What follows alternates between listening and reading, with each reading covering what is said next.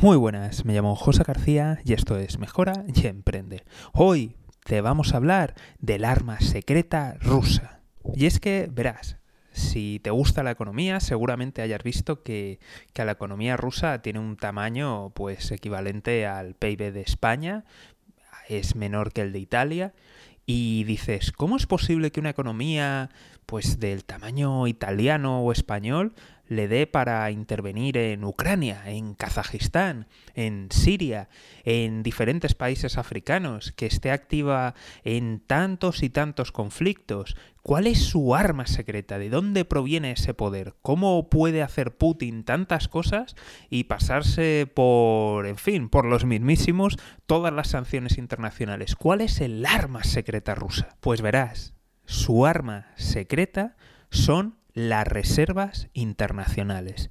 Y es que, verás, Rusia es uno de los países con las mayores reservas del mundo en divisas internacionales. Vamos a analizar exactamente cómo están compuestas sus reservas, pero antes vamos a repasar un poco cómo consiguió estas reservas y por qué hizo esta apuesta estratégica. Ya hace tiempo, Putin decidió que necesitaba diversificar, que necesitaba tener otros socios comerciales y que necesitaba tener reservas internacionales no solamente en dólares, ya que la divisa, por ejemplo, si está en dólares, la Fed tiene control sobre esos activos, sobre esas cuentas y las puede congelar y sus acciones pueden ser demoledoras pese a que había tenido todas esas precauciones, durante la anexión de, Crimea, las sanciones hicieron un daño terrible y devastador a la economía rusa, alcanzando cifras de inflación de dos dígitos.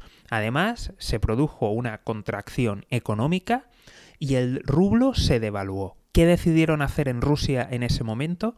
Redoblar esfuerzos. Pese a que ya tenían diversificada su cartera, la diversificaron aún más y continuaron aumentando las reservas internacionales. No descendieron, no intentaron defender el rublo, no, mantuvieron sus reservas y las hicieron crecer aún más. Por si fuera poco, la economía rusa dependió aún menos de la economía occidental. Todo ello le ha permitido no solamente tener un escudo protector, sino que además esas reservas no se, no se, consumirían tan rápidamente como le podrían pasar a otros países, como hemos visto en el caso de Sri Lanka o incluso en la propia India.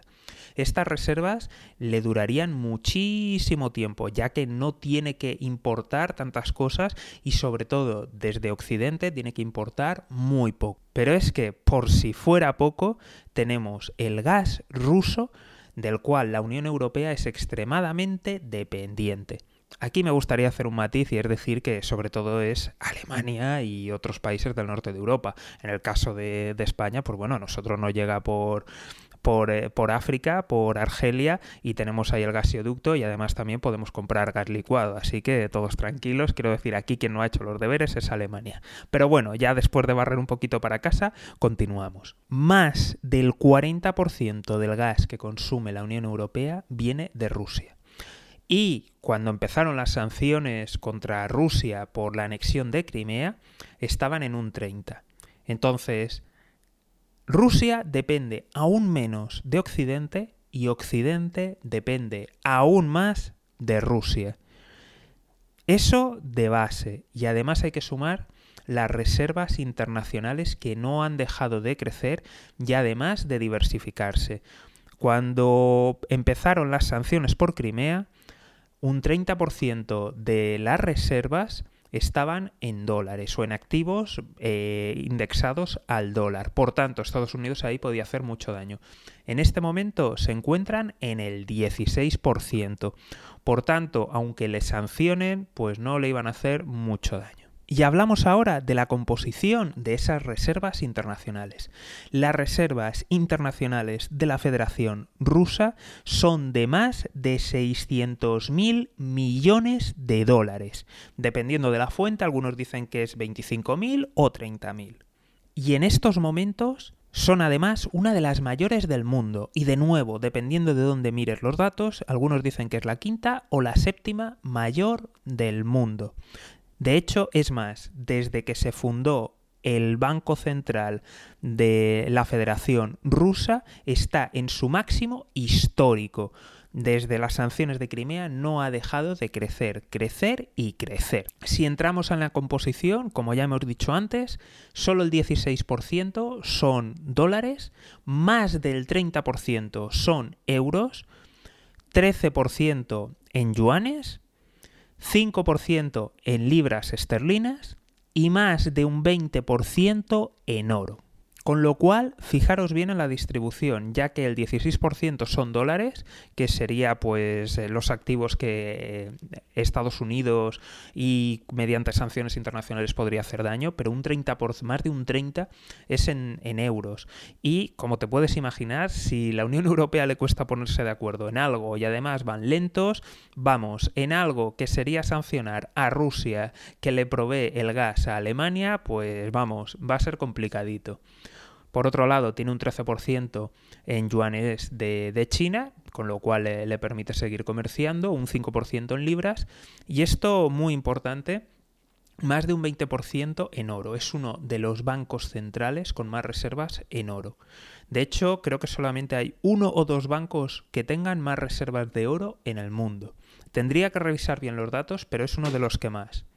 Con lo cual, todo esto hace al ejército ruso inmune a las sanciones y por eso lo estamos viendo actuar sin complejos y sin problemas. Que hay que entrar en, algún país, se entra. Que hay que anexionar algo, se anexiona. Que tenemos que intervenir en otro lugar, se interviene sin problema.